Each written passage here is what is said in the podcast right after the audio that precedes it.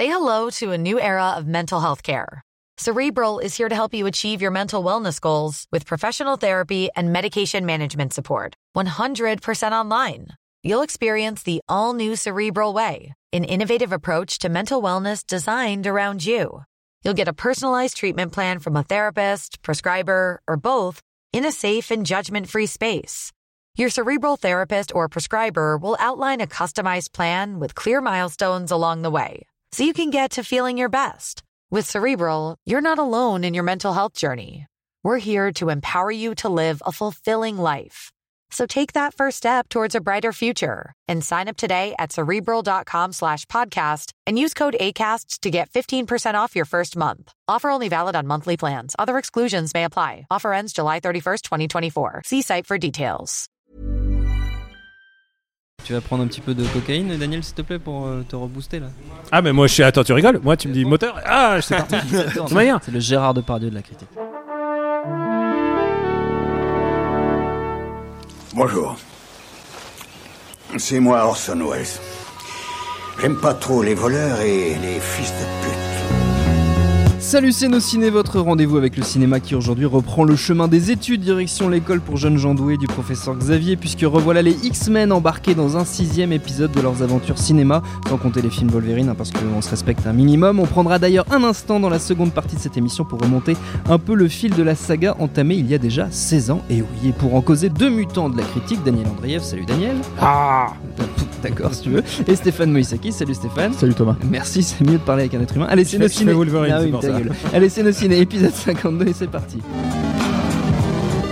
Monde de merde. Pourquoi il a dit ça? C'est ce que je veux savoir. Ça part bien cette émission, il est déjà en roue libre, Daniel. X-Men Apocalypse, ça nous raconte, comme son nom l'indique, le retour aux affaires d'Apocalypse, mutant surpuissant débarqué des temps bibliques, qui décide de mettre la planète à feu et à sang en s'entourant de quelques méchants, dont ce fiefé salopard de Magneto, toujours incarné par Michael Fassbender. Et face à eux, on va retrouver leurs anciens amis, le professeur Xavier, toujours James McAvoy, et Mystique Jennifer Lawrence, et même, même ce bon vieux Wolverine. Et c'est pas Daniel Andreev, non, c'est même pas un spoiler d'ailleurs, parce que c'est dans les bandes annonces. Of thousands of years ago, an ancient being was born, the world's first. mutant. You are all my children. Nos deux camarades ont vécu l'apocalypse avec les X-Men, mais qu'en ont-ils pensé, Daniel? Écoute, la, la surprise, c'est que c'était pas nul. Ah Et, C'est déjà euh, ça de prix. Non, non, parce que c'est le film que, qui, que tout le monde a, a voué- Adore détester. ado- adore détester, parce qu'en plus, il y a la problématique euh, Brian Singer. Est-ce que Brian Singer est un bon réalisateur ou pas? Euh, Ou est-ce que c'est un mec arrivé là un peu par hasard et qu'il était là sur les bons scripts euh, au bon moment Je, je pense à Visual Suspect. et, euh, et la bonne surprise, c'est que, que, bon, évidemment, c'est c'est même moins bien, je dirais, que Civil War. Mais euh, il y a Ah oui, carrément. Ah ouais, on n'a bon, pas fait d'émission sur Civil War. c'est moins bien pas- que Civil War. maintenant, mais, mais ça tu, et tu là, exagères. ça et là, il y a des petites, des petites lueurs de ah, il se passe quelque chose, euh, quelque chose qui, qui se déroule. Et moi, je vais te dire franchement, moi, je suis fan des X-Men depuis. euh, c'est mon premier comics que j'ai jamais lu dans ma vie. Euh, c'est très, les X-Men sont très importants pour moi, vraiment. Et, euh, et, et, et tu sens que Brian Singer a essayé de canaliser les X-Men des années 80, ceux de John Byrne et Mhm. de Chris Claremont. Et La ça meilleure période, on peut le dire. la meilleure période. Et ça ressemble à un comics de Chris Claremont avec Ah. ses qualités et ses défauts. C'est-à-dire que c'est très bavard. Ça va parfois nulle part. Il y a des personnages qui arrivent parce que ils arrivent, parce que il fallait une, il fallait une ninja euh, anglaise euh, habillée en maillot de bain et hop, on a besoin d'elle. Bah, elle est là au milieu de l'histoire. Il y a des personnages qui sont là de manière complètement pas justifiée.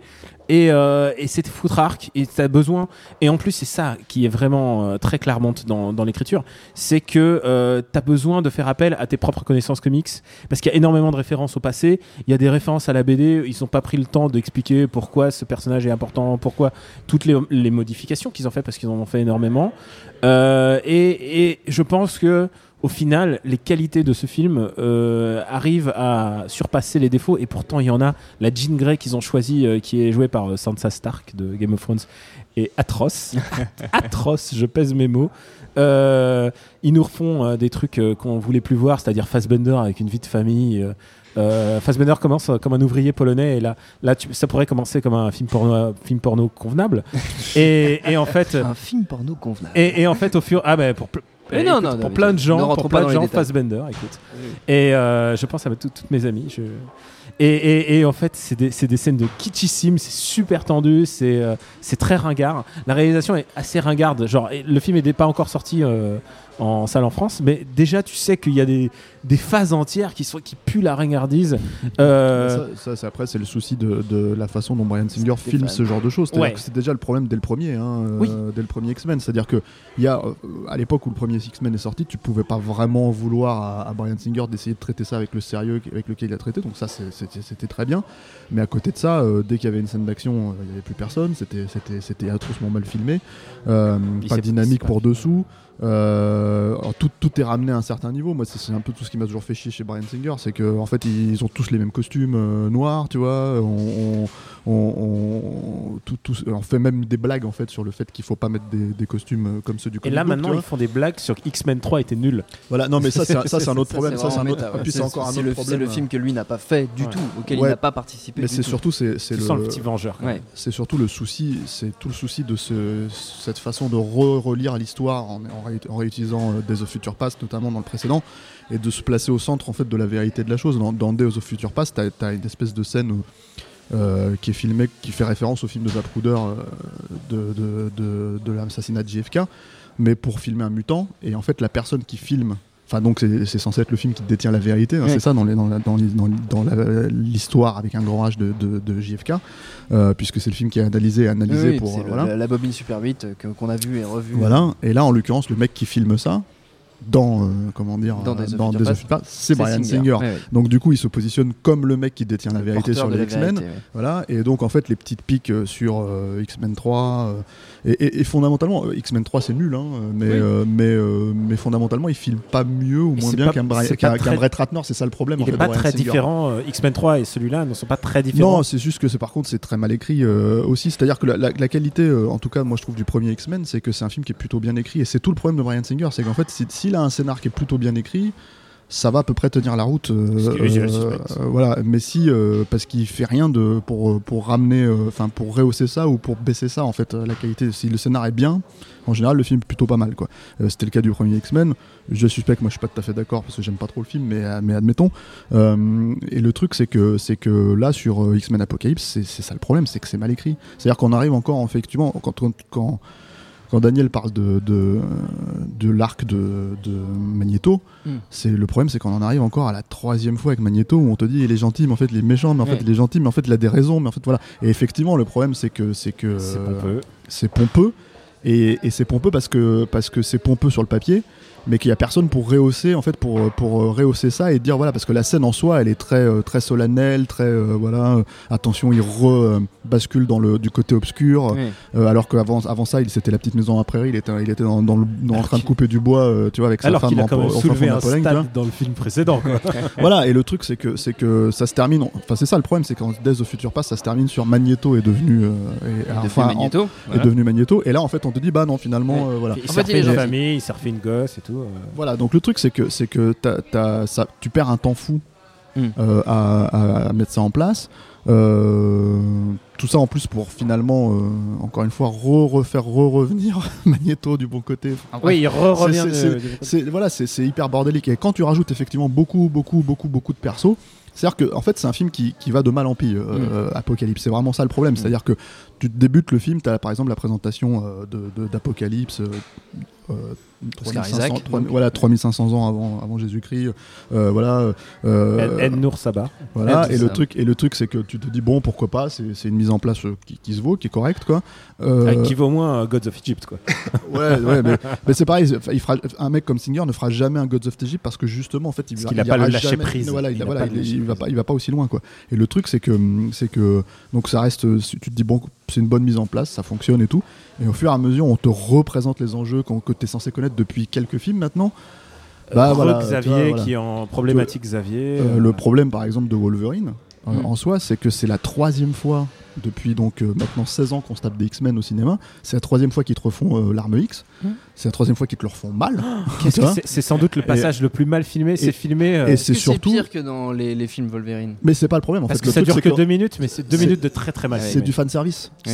Ça, ne sert absolument à rien. oui. C'est juste en fait, c'est le seul truc narratif qui est posé là, c'est de dire bon bah euh, Jean Grey en fait il va tomber amoureux d'elle parce qu'elle le, touche à ce moment-là. C'est vraiment du fan service et c'est filmé euh, mais comme un sketch du Jamel Comedy Club. hein. Vraiment, euh, c'est vraiment. Ça me fait penser, ça me fait penser à la scène où euh, Mario David dans Oscar pète un boulon et casse la gueule à tout le monde et s'enfuit de la baraque.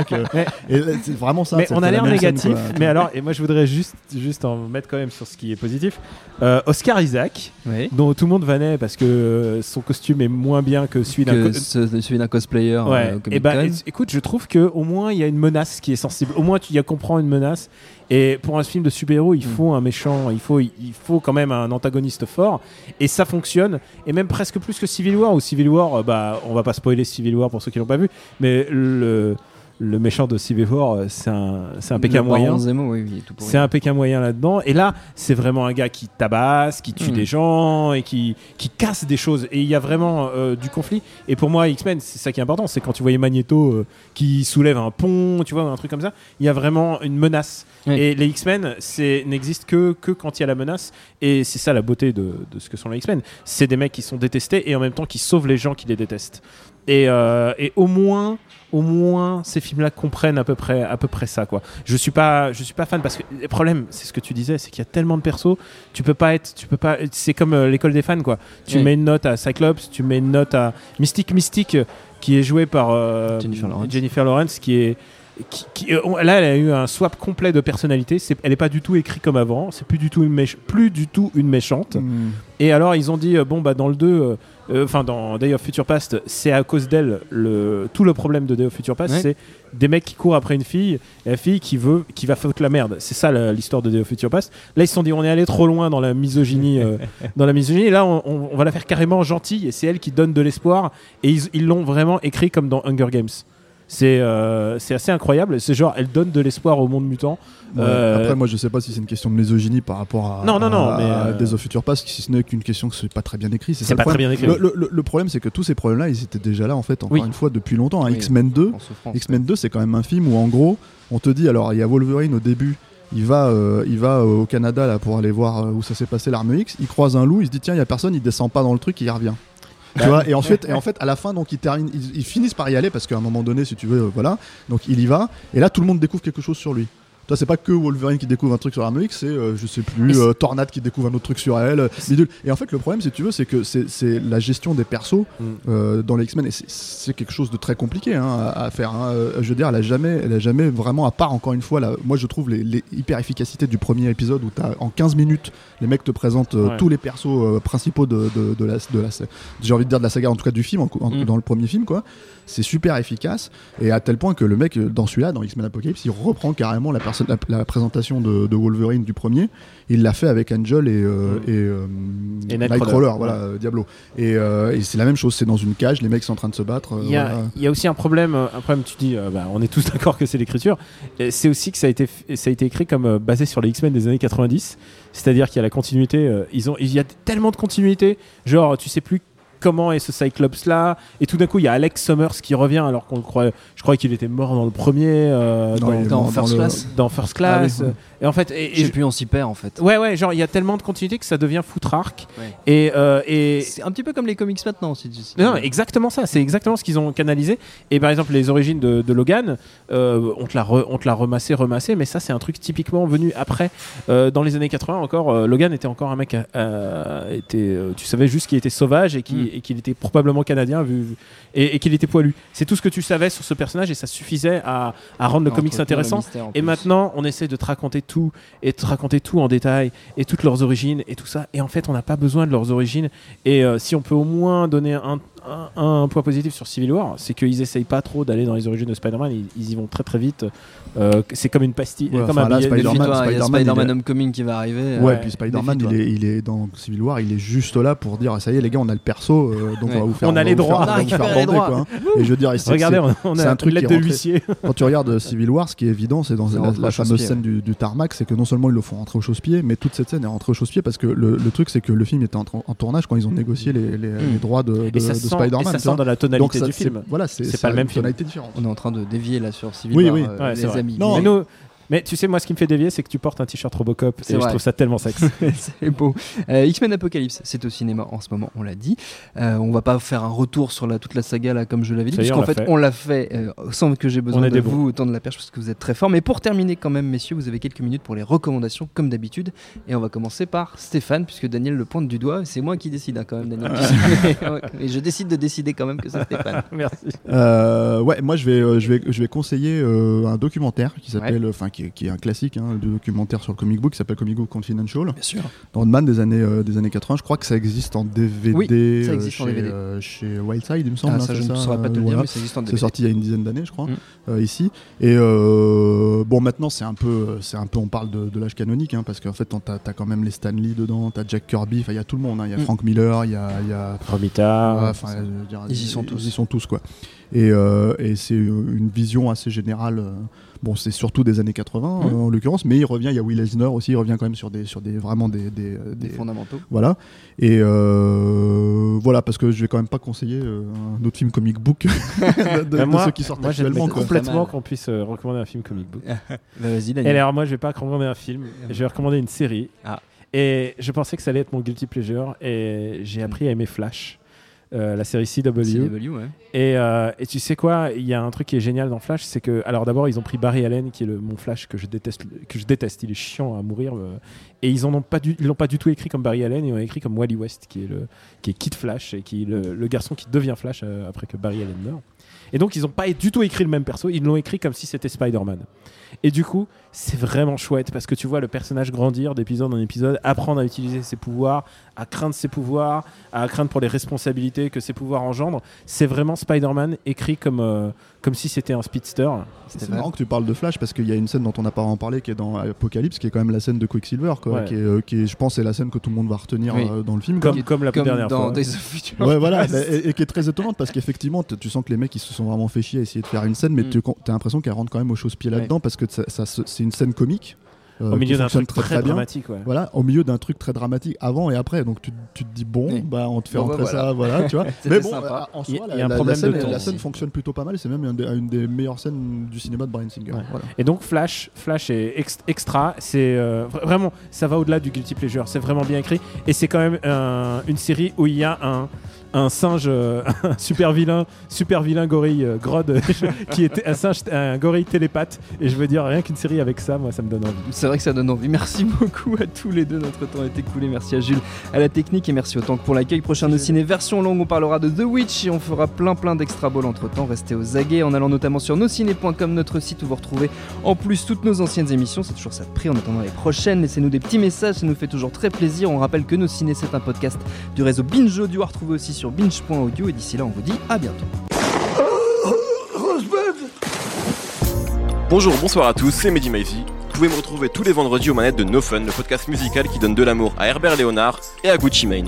Disponible sur iTunes, SoundCloud, Deezer, YouTube, Facebook et Twitter. À la semaine prochaine